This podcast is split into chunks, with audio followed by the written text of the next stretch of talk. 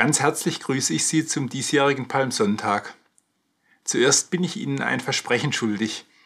In der letzten Predigt habe ich Ihnen versprochen, Ihnen heute zu sagen, wovon ich mich in der letzten Woche getrennt habe. Ich habe mit einer ganzen Kiste voll Büchern und alten Videokassetten ernst gemacht, die ich schon jahrelang nicht mehr benutzt habe. Außerdem habe ich noch einen ganzen Wäschekorb voll alter Kleidungsstücke aussortiert. Das war echt super. Aber nun zum heutigen Thema. Es geht heute um Erfüllung durch Hingabe. Haben Sie schon einmal echte Erfüllung erlebt? In einer Beziehung etwa oder in irgendeiner Situation oder Sache? Ich bin sicher, Sie alle haben schon einmal so etwas erlebt. Erinnern Sie sich doch einfach mal zurück. Wie war das? Warum waren Sie erfüllt? Was war das Besondere daran? Was war es, dass diese Situation diesen Menschen oder diese Sache von allen anderen unterschieden hat. Fällt Ihnen eine solche Situation ein? Jeder von Ihnen wird jetzt etwas anderes vor Augen haben. Der eine vielleicht die erste große Liebe, eine andere vielleicht einen glücklichen Moment in der Familie, vielleicht die Geburt des ersten Kindes. Wieder jemand anderes wird von Ihnen vielleicht an eine erfolgreiche Situation im Berufsleben denken oder an irgendwelche schönen Urlaubserinnerungen. Es werden ganz unterschiedliche Situationen sein, aber egal an was Sie denken, eines wird allen Situationen gemeinsam sein. Sie werden alle an etwas denken, wo Sie völlige Hingabe gelebt haben. Denn Hingabe ist eine unbedingte Voraussetzung für Erfüllung. Wer sich für etwas oder für jemanden ganz und gar hingibt, der erlebt in seiner Hingabe Erfüllung und erfülltes Leben. Ich habe es oft mit meinen Kindern erlebt. Wenn ein Kind ganz gelangweilt zu Hause herumsaß, dann erlebt es ganz und gar keine Erfüllung und keinen Sinn. Wenn ich dann aber hingegangen bin und gesagt hat, komm, jetzt bauen wir was Tolles aus Lego zusammen, dann konnten sie stundenlang mitbauen, haben Ideen entwickelt und ungeahnte Kräfte. Und am Abend saßen wir dann am Abendbrottisch und sagten, gell Papa, das war heute echt super, als wir das Schiff aus Lego gebaut haben. Wenn wir also Erfüllung erleben wollen, dann braucht es unsere Hingabe. Und je mehr wir uns an etwas hingeben, je größer ist die Erfüllung, die wir erleben. Ich möchte Ihnen heute eine Geschichte von einer Frau vorlesen, die sich ganz und gar hingegeben hat. Ich lese Ihnen den Predigtext für den heutigen Palmsonntag vor, Markus 14, Verse 3 bis 9. Als Jesus in Bethanien war, im Hause Simons des Aussätzigen, und saß zu Tisch, da kam eine Frau, die hatte ein Alabastergefäß mit unverfälschtem, kostbaren Nardenöl. Und sie zerbrach das Gefäß und goss das Öl auf sein Haupt. Da wurden einige unwillig und sprachen untereinander, was soll diese Vergeudung des Salböls? Man hätte dieses Öl für mehr als 300 Silbergroschen verkaufen können und das Geld den Armen geben. Und sie fuhren sie an. Jesus aber sprach, lasst sie. Was bekümmert ihr sie? Sie hat doch ein gutes Werk an mir getan.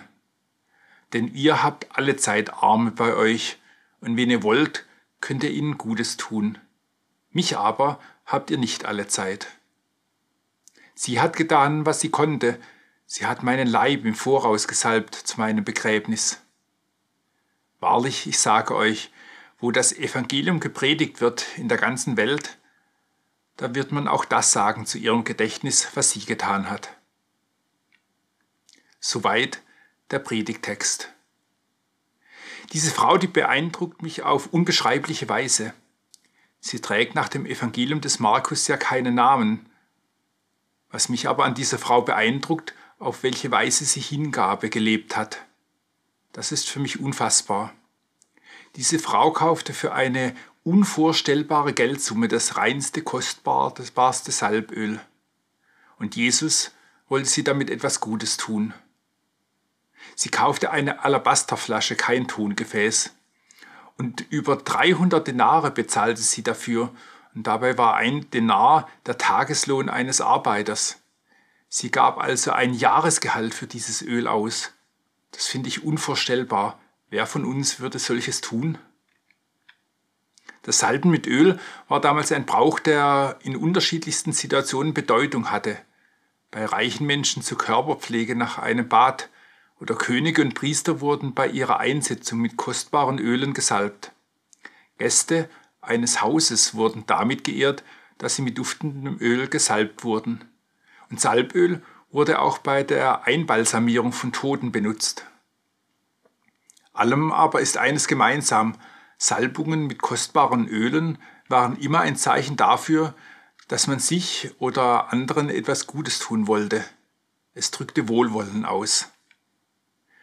Und nun kam diese Frau und hatte ein ganzes Alabasterfläschchen voll kostbarstem und wohlriechendem Nardenöl. Und sie nahm nicht nur einige Tropfen des Öls, wie es vielleicht üblich gewesen wäre, um Jesu Haupt zu salben, sondern sie zerbrach das ganze Fläschchen und goss alles Öl über seinen Kopf aus. Welch eine Hingabe hat diese Frau damit gezeigt? Wie groß muss doch ihre Liebe zu Jesus gewesen sein?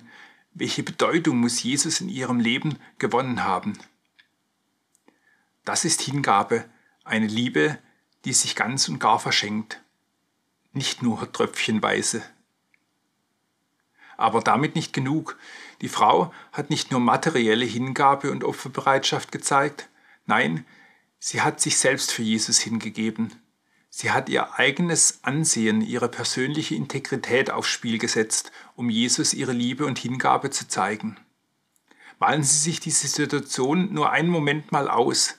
Es war eine reine Männergesellschaft, in welche sich die Frau da hineingewagt hat.